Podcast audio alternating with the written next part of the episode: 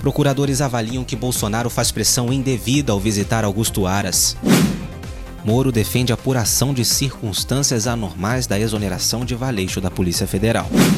Falta de segurança faz jornalistas do Grupo Globo deixarem plantão no Alvorada. Senado convoca ministro Weintraub para explicar falas em reunião ministerial. Ministério Público Federal vê indícios de participação ativa de Witzel em contratos suspeitos de hospitais de campanha. Auxílio emergencial. Mais de 10 milhões de pedidos ainda aguardam análise. Aras pede a Faquim para suspender tramitação do inquérito das fake news. Bolsonaro critica operação da Polícia Federal contra fake news. Enem 2020. Após prorrogação, novo prazo de inscrição terminou na quarta-feira. Morte de homem negro por policial branco gera revolta nos Estados Unidos. E claro, você fica sabendo como está a situação do Brasil em relação ao novo coronavírus. Olá, meu nome é Pablo Carmo. Seja muito bem-vindo a mais uma edição do Resumão da Semana. E antes de começarmos essa edição, eu quero dizer para você que o Resumão da Semana agora também está presente em outras plataformas digitais além do Spotify. Estamos no Breaker, Google Podcasts, Pocket Casts e Rádio Public. Em breve, nós estaremos também em mais algumas plataformas digitais. Vamos às notícias. A visita inesperada do presidente Jair Bolsonaro à sede da Procuradoria-Geral da República causou grande desconforto entre integrantes do Ministério Público Federal. A presença de Bolsonaro no mesmo dia em que soltou uma nota na qual disse esperar o arquivamento natural do inquérito que apura se ele tentou interferir politicamente na Polícia Federal foi interpretada por procuradores como uma espécie de pressão indevida sobre o Procurador-Geral da República, Augusto Aras. Caberá a Aras decidir se, com base nas informações do inquérito, denuncia Bolsonaro ao Supremo. Bolsonaro se convidou de última hora para ir à sede da PGR a pretexto de cumprimentar o procurador Carlos Vilhena, que tinha acabado de tomar posse como chefe da Procuradoria do Cidadão. Lá, o presidente encontrou também o Procurador-Geral da República, Augusto Aras. Integrantes do Ministério Público Federal demonstraram contrariedade com a visita de Bolsonaro. Para eles, o gesto coloca a própria instituição numa saia justa. Depois da visita, o presidente divulgou uma nota para dizer que não interferiu na Polícia Federal e que acredita no arquivamento do inquérito autorizado pelo Supremo Tribunal Federal para apurar o caso. Abre aspas.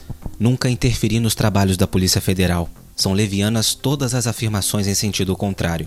Os depoimentos de inúmeros delegados federais ouvidos confirmam que nunca solicitei informações a qualquer um deles Espero responsabilidade e serenidade no trato do assunto, fecha aspas, afirmou o presidente em um trecho da nota. A defesa do ex-ministro da Justiça, Sérgio Moro, divulgou uma nota na segunda-feira na qual defendeu a apuração de circunstâncias anormais na publicação da exoneração de Maurício Valeixo do cargo de diretor-geral da Polícia Federal.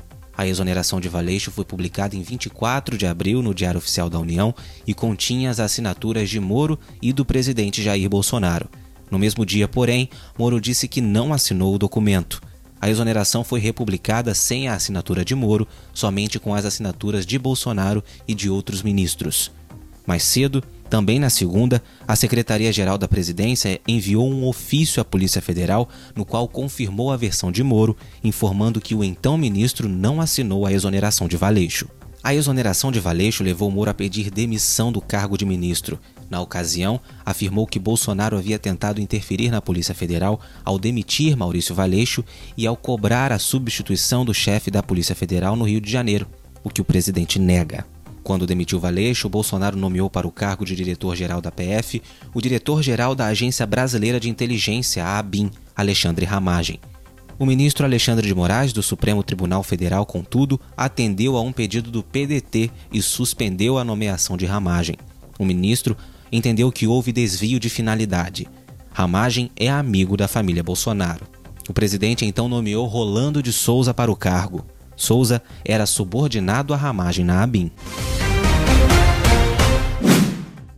A falta de segurança para seus jornalistas na saída do Palácio da Alvorada fez o Grupo Globo decidir que seus profissionais não mais farão plantão naquele lugar. Apoiadores do presidente Jair Bolsonaro, que são levados a ficar lado a lado com os jornalistas, apenas com uma grade entre os dois grupos, têm insultado de forma cada vez mais agressiva os profissionais de imprensa de todos os veículos que ali estão trabalhando como a animosidade dos militantes tem sido crescente e sem que haja providências por parte das autoridades para proteger os jornalistas, o vice-presidente de Relações Institucionais do Grupo Globo comunicou a decisão por carta ao ministro-chefe do Gabinete de Segurança Institucional, Augusto Heleno. Em um trecho, a carta diz: abre aspas. São muitos os insultos e os apupos que os nossos profissionais vêm sofrendo dia a dia por parte dos militantes que ali se encontram, sem qualquer segurança para o trabalho jornalístico.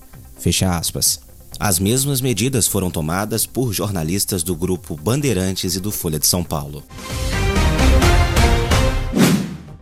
O Procurador-Geral da República, Augusto Aras, pediu ao ministro Edson Fachin do Supremo Tribunal Federal a suspensão do inquérito da fake news. O pedido foi feito nesta quarta-feira após a divulgação da operação da Polícia Federal que mira um suposto esquema criminoso que divulga fake news. Aras disse que a Procuradoria-Geral da República foi surpreendida com as ações realizadas sem a participação, supervisão ou anuência prévia do órgão de persecução penal e disse que isso reforça a necessidade de se conferir segurança jurídica ao inquérito com a preservação das prerrogativas institucionais do Ministério Público de garantias fundamentais, evitando-se diligências desnecessárias que possam eventualmente trazer constrangimentos desproporcionais. O ministro Faquim é o relator dessa ação. No pedido, o procurador cita uma manifestação feita por ele mesmo no inquérito no último dia 19, ao ser informado sobre a possibilidade das ações autorizadas pelo ministro Alexandre de Moraes e realizadas na quarta-feira e argumenta não ver crime nos posts em redes sociais dos alvos da operação, considerando desproporcionais as medidas de bloqueio das contas em redes sociais. Em março de 2019, o presidente do Supremo, Dias Toffoli, abriu inquérito criminal para investigar notícias fraudulentas, ofensas e ameaças que atingem a honrabilidade e a segurança da corte, os ministros e seus familiares. O ministro Alexandre de Moraes foi nomeado relator do caso em meio a questionamentos sobre a abertura do inquérito, com críticas que partiram inclusive da então Procuradora-Geral da República Raquel Dodge e de membros do Supremo Tribunal Federal, as investigações já duram mais de um ano. Na ocasião, em outubro de 2019, Augusto Aras disse não ver ilegalidade no caso e defendeu que a Procuradoria deve participar das investigações. Nesta quarta-feira, dia 27, a Polícia Federal cumpriu 29 mandados de busca e apreensão como parte do inquérito. Entre os alvos, há nomes ligados ao presidente Jair Bolsonaro, incluindo políticos, empresários e blogueiros. O presidente Bolsonaro disse na quinta-feira que ordens absurdas não se cumprem, em referência à operação da Polícia Federal contra fake news, deflagrada na véspera que cumpriu mandatos de busca e apreensão em endereços de empresários e blogueiros. Os alvos são aliados do presidente. Mais um dia triste na nossa história, mas o povo tem a certeza. Foi o último dia triste. Nós queremos a paz, a harmonia, independência e respeito. E democracia acima de tudo. A liberdade de expressão é algo sagrado entre vocês e também entre a mídia alternativa. Nós não podemos ficar apenas tendo à nossa disposição um lado, a mídia tradicional ou a mídia social. Os dois lados vão conviver. A operação foi autorizada pelo ministro Alexandre de Moraes, relator do Supremo Tribunal Federal, do inquérito que investiga a produção e disseminação de informações falsas e ofensas à corte. Bolsonaro criticou decisões monocráticas, como foi o caso do despacho de Moraes, que autorizou a operação contra as fake news. Respeitamos os demais poderes, mas não abrimos mão que nos respeitem também. Com todo o respeito que eu tenho a todos os integrantes do Legislativo, do Judiciário e do meu próprio poder. Invadir casas de pessoas inocentes, submetendo a humilhações perante esposas e filhos. Isso é inadmissível. Para Bolsonaro, o legislativo e o judiciário devem ser independentes, mas o presidente defendeu que as decisões sejam tomadas pelo colegiado. Não podemos falar em democracia sem um judiciário independente, sem um legislativo também independente, para que possam tomar decisões. Não monocraticamente, por vezes, mas as questões que interessam ao povo como um todo que tomem, mas de modo que seja ouvido o colegiado. E usou um palavrão para dizer que acabou a tomada monocrática de decisões. Acabou, porra! E desculpa o desabafo, acabou! Não dá para admitir mais a atitude de certas pessoas individuais, tomando de forma quase que pessoal certas ações. Nós somos um país livre e vamos continuar livre. O Senado Federal aprovou na segunda-feira a convocação do ministro da Educação Abraham Weintraub para esclarecer falas registradas na reunião ministerial do dia 22 de abril. O vídeo foi tornado público na sexta-feira pelo ministro Celso de Mello do Supremo Tribunal Federal. Na ocasião, Weintraub chamou os ministros do Supremo de vagabundos e disse que queria prendê-los. Eu, por mim, botava esses vagabundos todos na cadeia, começando no STF. O ministro também disse que odeia os termos povos indígenas e povo cigano e classificou Brasília como porcaria, cancro de corrupção e de privilégio. Eu não quero ser escravo nesse país. E acabar com essa porcaria que é Brasília. Isso daqui é um cancro de corrupção, de privilégio. Eu tinha uma visão extremamente negativa de Brasília. Brasília é muito pior do que eu podia imaginar.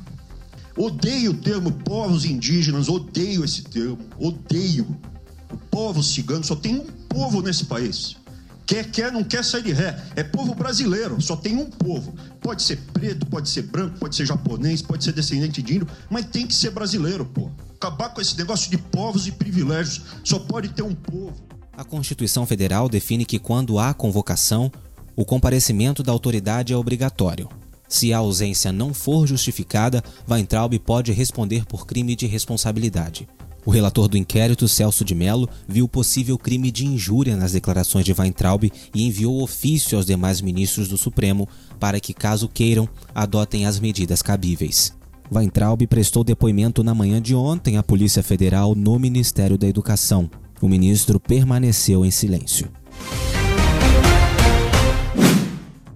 O Ministério Público Federal afirma no pedido de busca e apreensão da Operação Placebo, realizada na terça-feira, dia 26, contra o governador Wilson Witzel e outros alvos, que há provável envolvimento da cúpula do Poder Executivo Fluminense em supostos desvios na área da saúde.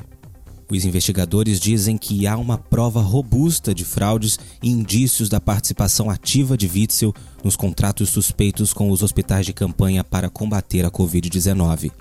As informações constam na decisão do STJ que autorizou a ação assinada pelo ministro Benedito Gonçalves. A busca ocorreu no Palácio Laranjeiras, residência oficial do governador, na casa onde ele morava no Grajaú e também contra a primeira-dama Helena Witzel, entre outros endereços. Aparelhos celulares e computadores foram apreendidos. A operação tem como um dos alvos a organização social IABAS, responsável pela construção dos hospitais de campanha que ainda não foram entregues, ao custo de 835 milhões de reais. Não vão conseguir colocar em mim o rótulo da corrupção. Todas as irregularidades foram investigadas, estão sendo investigadas por determinação minha. Não foram encontrados valores, não foram encontradas joias. Se encontrou, foi apenas a tristeza de um homem, de uma mulher, pela violência com que este ato de perseguição política está se iniciando no nosso país. O que aconteceu comigo vai acontecer com outros governadores considerados inimigos. Senador Flávio Bolsonaro, com todas as provas que nós já temos contra ele, que já estão aí sendo apresentadas, dinheiro espécie depositado na conta corrente, lavagem de dinheiro, bens injustificáveis. Senador Flávio Bolsonaro já devia estar preso. Este sim, o presidente acredita que eu estou perseguindo a família dele. E ele só tem essa alternativa de me perseguir politicamente. O governador do Rio nega qualquer irregularidade e afirma que todos os seus sigilos estão abertos. A Iabas diz que forneceu às autoridades todas as informações e que o objetivo é salvar vidas. Ainda de acordo com a decisão do STJ, com base no relato do Ministério Público Federal, as investigações confirmam a existência de fraudes e o provável envolvimento da cúpula do Poder Executivo Fluminense. A investigação aponta ainda vínculo bastante estreito e suspeito entre a primeira-dama Helena Witzel e as empresas do empresário Mário Peixoto, preso no início do mês. Ele nega qualquer relação ilícita com o governador. Mais de 10 milhões de trabalhadores ainda aguardam análise para receber o auxílio emergencial de 600 reais, segundo informou o presidente da Caixa Econômica Federal, Pedro Guimarães, na terça-feira. São pouco mais de 5 milhões de pessoas ainda em primeira análise e mais 5 milhões em reanálise, ou seja, que foram considerados inelegíveis em uma primeira avaliação e recorreram. Todos esses trabalhadores fizeram cadastro pelo site ou aplicativo do auxílio. De acordo com o balanço da Caixa, foram processados mais de 101 milhões do total de 106 e 300 milhões de cadastros. Lembrando que os trabalhadores podem consultar a situação do benefício pelo aplicativo do auxílio emergencial ou pelo site auxilio.caixa.gov.br. Os brasileiros poderão acompanhar ainda os seus pedidos por meio dos seguintes endereços: cidadania.gov.br barra consulta auxílio. Vou repetir cidadania.gov.br barra consulta auxílio. O outro é consultaauxilio.dataprev.gov.br. Mais uma vez, consultaauxilio.dataprev.gov.br. Após ter sido prorrogado na semana passada, o novo prazo de inscrição para as provas do Exame Nacional do Ensino Médio de 2020 terminou às 23h59 de quarta-feira. As datas da prova ainda estão indefinidas e deverão ser escolhidas em uma enquete com os participantes a partir de junho. Na semana passada, candidatos relataram problemas durante o processo de inscrição. Entre eles estavam tela travada em uma das etapas, a foto não era carregada, o boleto bancário não era gerado, ou mesmo mais de uma semana após pagarem a taxa, a participação ainda não havia sido confirmada. O desempenho no Enem é critério para concorrer a uma vaga nas universidades públicas pelo Sistema de Seleção Unificada, o SISU. Além desse sistema, algumas instituições, inclusive universidades de Portugal, usam a nota em uma das etapas seletivas do vestibular. Na última quarta-feira, dia 20, o INEP, responsável pela prova, e o Ministério da Educação informaram que a data do exame, marcada inicialmente para novembro, será estendida de 30 a 60 dias em relação ao que foi previsto nos editais. A nova data será escolhida pelos candidatos em uma enquete na página do participante. A decisão ocorreu depois de o governo enfrentar questionamentos judiciais cobrando o adiamento da prova por causa dos efeitos da pandemia da Covid-19, que levaram escolas a suspender as aulas presenciais. A morte de um homem negro em Minnesota, nos Estados Unidos, causou uma onda de indignação depois da divulgação de um vídeo que mostra um policial branco ajoelhado no pescoço dele. Nas imagens colhidas na segunda-feira, dia 25, o homem, identificado como George Floyd, de 40 anos, reclama e diz repetidamente: Não consigo respirar. Pouco depois, ele parece não se mexer antes de ser colocado em uma maca e transferido para uma ambulância. A polícia local disse em comunicado que Floyd morreu após um incidente médico durante uma interação policial. Além disso, o prefeito de Minneapolis, Jacob Frey, disse no Twitter na segunda-feira que quatro policiais do Departamento de Polícia de Minneapolis envolvidos na morte de George foram demitidos.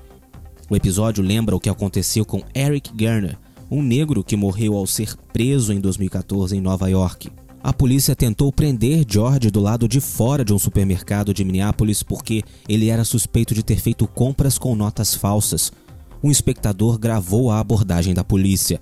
Um policial se ajoelhou no pescoço de George por quase oito minutos. O Ministério Público dos Estados Unidos e o FBI em Minneapolis disseram na quinta-feira que estavam conduzindo uma investigação criminal robusta sobre a morte de George estavam fazendo do caso uma prioridade. O FBI já havia anunciado que estava investigando se os direitos civis de George foram violados.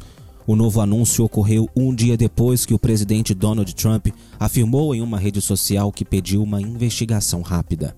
O policial que foi flagrado com o joelho sobre o pescoço de George Floyd em Minneapolis, nos Estados Unidos, foi demitido e detido nesta sexta-feira e responderá por homicídio culposo, sem intenção de matar, e assassinato em terceiro grau, quando é considerado que o responsável pela morte atuou de forma irresponsável ou imprudente. O presidente americano Donald Trump anunciou ontem o fim das relações entre o governo dos Estados Unidos e a Organização Mundial da Saúde em uma ação relacionada diretamente às constantes críticas do governo americano à atuação da instituição durante a pandemia do novo coronavírus e à China, que também foi atacada pelas recentes ações ligadas à autonomia de Hong Kong. Trump, que tem feito dos ataques a Pequim e a organizações internacionais uma constante de sua presidência e de sua campanha à reeleição no pleito de novembro, já havia suspendido em abril a contribuição americana à OMS. Em um rápido pronunciamento na Casa Branca, o presidente americano tem sido acusado por opositores e especialistas de ter sido negligente na prevenção da Covid-19. Voltou a acusar o governo chinês de ser o principal responsável pela pandemia que já infectou mais de um milhão de pessoas e matou mais de 100 mil americanos, enquanto a China registrou quase 83 mil casos e 4.600 mortes.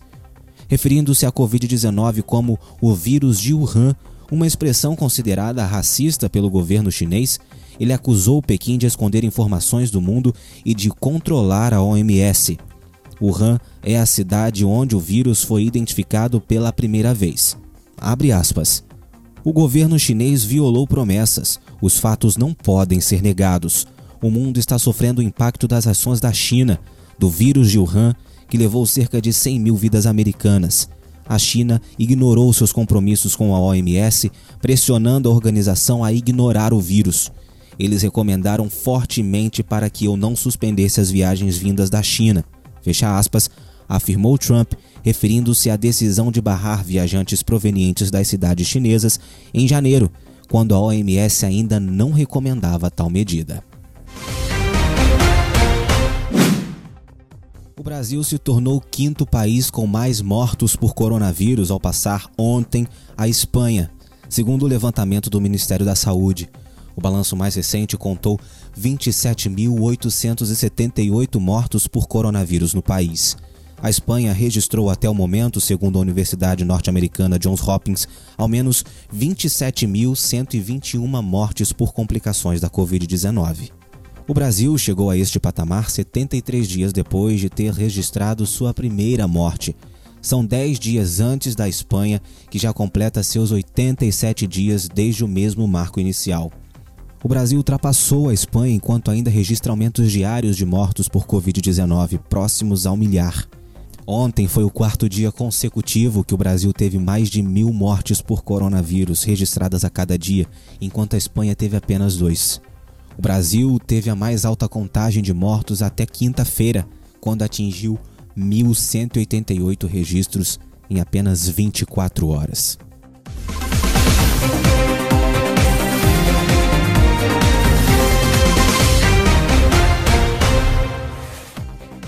Neste podcast foram utilizados áudios de CNN Brasil e Rede Globo. E termina aqui mais essa edição do Resumão da Semana. Eu te agradeço pela audiência, pela companhia. Semana que vem eu tô de volta trazendo para você os principais destaques do Brasil e do mundo. Meu nome é Pablo Carmo e essa foi mais uma edição do Resumão da Semana. Aqui a notícia é de verdade. Até semana que vem. Tchau.